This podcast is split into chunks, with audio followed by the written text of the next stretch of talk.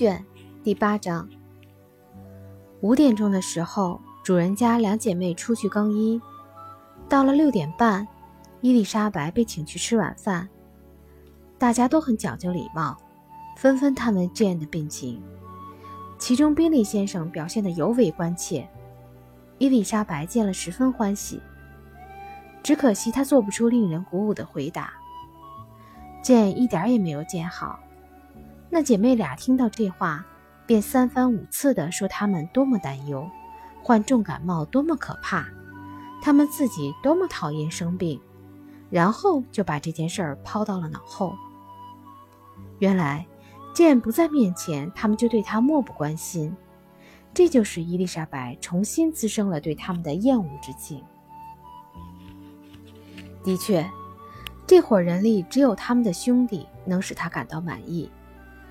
他显然是在为剑担忧，对伊丽莎白也关怀备至。本来伊丽莎白觉得别人将她视为不速之客，但是受到这般关怀之后，她心里也就不那么介意了。除了宾利先生之外，别人都不大理睬她。宾利小姐一心扑在达西身上，她姐姐差不多也是如此。再说赫斯特先生。他就坐在伊丽莎白身旁，可他天生一副懒骨头，活在世上就是为了吃喝和玩牌。后来见伊丽莎白放着五香炖肉不吃，却去吃一盘家常菜，便不再搭理他了。伊丽莎白一吃过晚饭，就立即回到剑那里。她一走出饭厅，宾利小姐就开始诽谤他，说他太没有规矩。真是既傲慢又无礼，说他寡言少语，仪态粗俗，兴趣索然，模样难看。赫斯特夫人也有同感，而且还补充了两句：“总而言之，他除了擅长跑路之外，没有别的长处。我永远忘不了他今天早晨的那副样子，简直像个疯子。他真像个疯子，路易斯。”我简直忍不住笑，他这一趟跑得无聊透了。姐姐伤了点风，犯得着他在野地里跑跑颠颠吗？他的头发给弄得多么蓬乱，多么邋遢。是呀，还有他的衬裙，你们要是看见他的衬裙就好了。我绝对不是瞎说，那上面沾了足足六英寸泥。她把外面的裙子往下拉了拉，想遮住衬裙，可惜没遮住。你形容的也许非常逼真，路易莎，宾利说道。可我却一点儿也没有注意到。我觉得伊丽莎白·贝内特小姐今天早晨走进屋的时候，样子极其动人。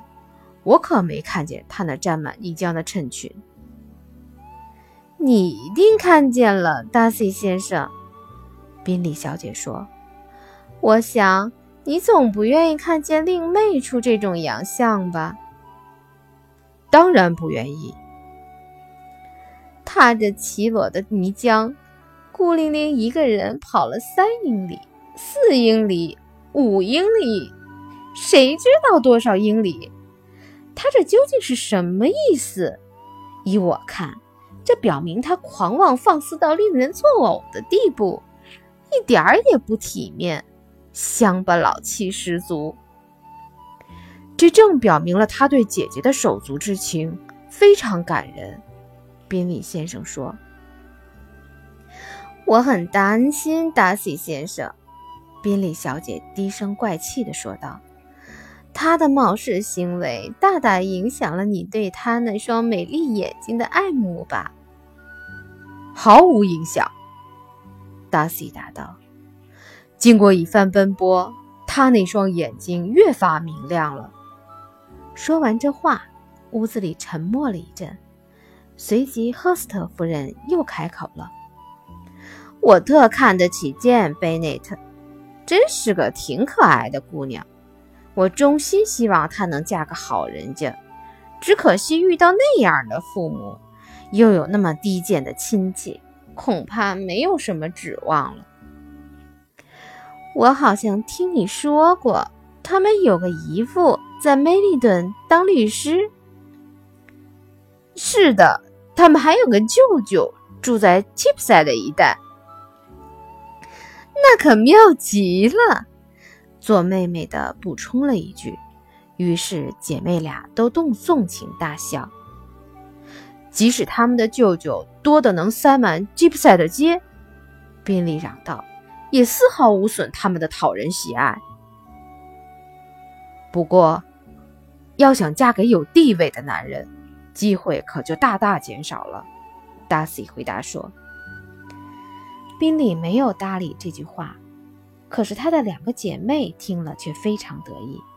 他们又拿贝内特小姐的低贱亲戚尽情取笑了一番。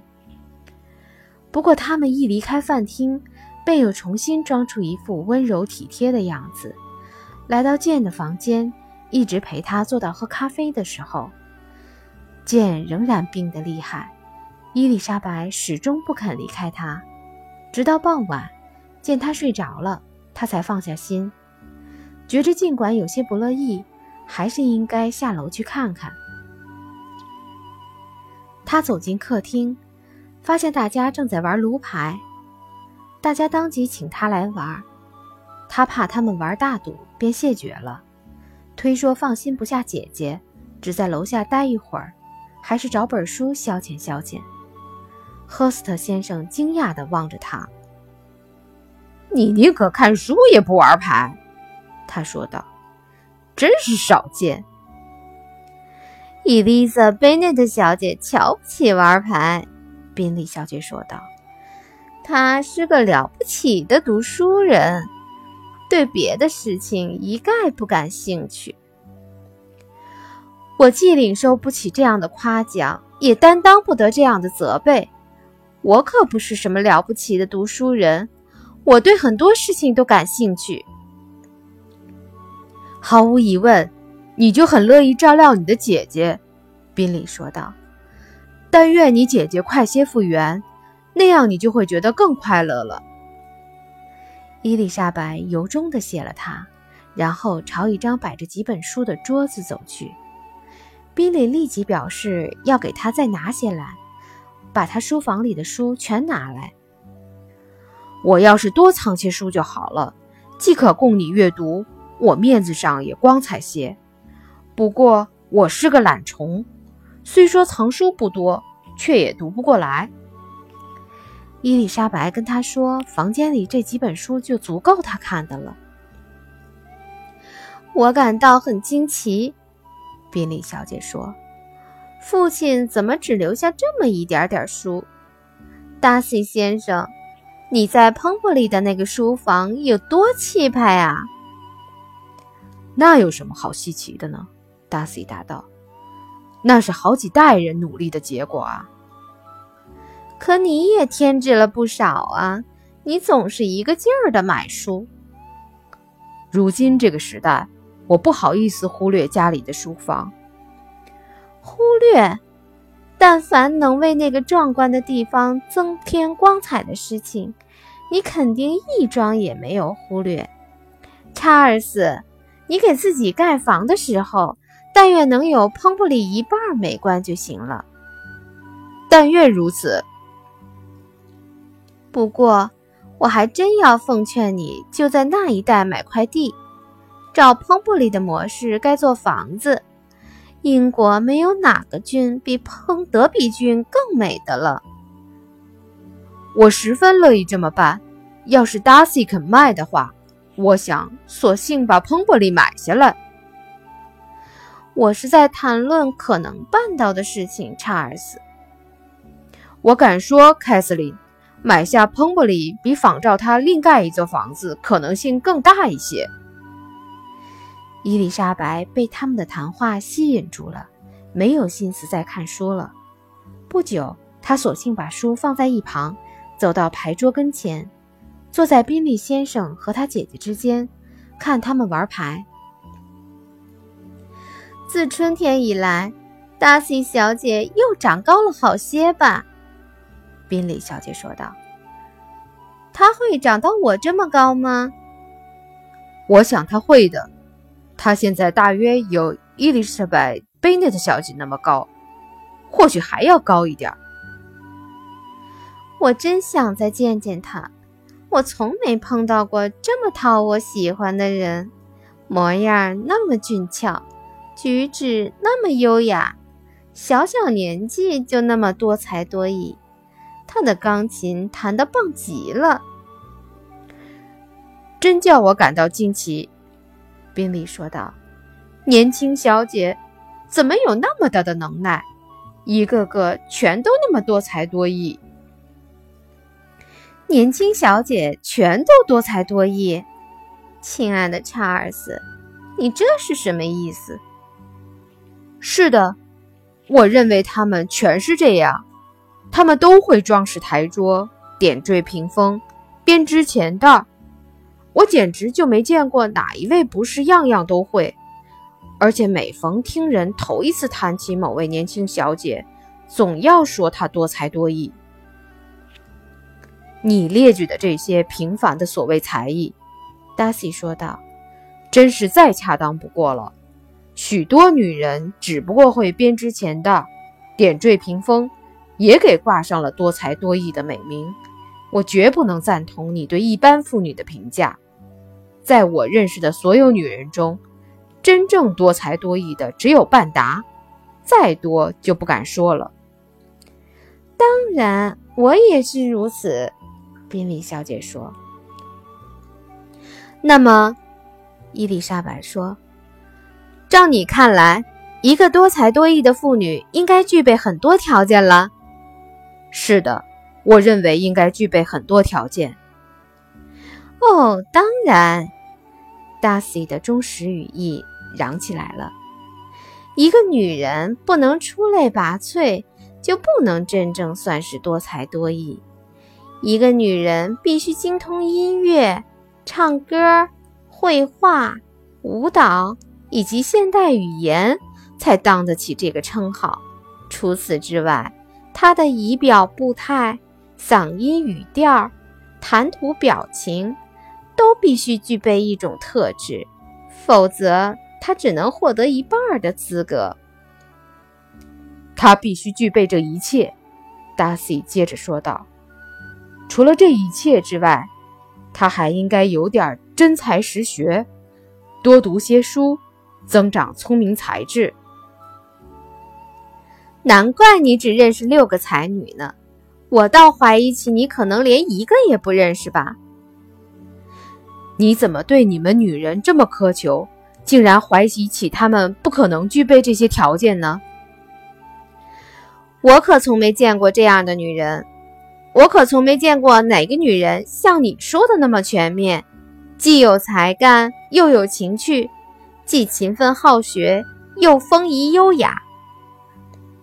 赫斯特夫人和宾利小姐一起叫起来了，抗议伊丽莎白不该怀疑一切，并且郑重其事地说：“他们就知道不少女人完全具备这些条件。”话音未落，赫斯特先生便叫他们别吵了，厉声抱怨说：“他们对打牌太不专心了。”就这样，众人都闭口不语了。没过多久。伊丽莎白便走出了客厅。门关上之后，宾利小姐说道：“有些年轻女人为了博得男人的青睐，不惜贬低自己的同胞。伊丽莎贝内特就是这样的一个女人。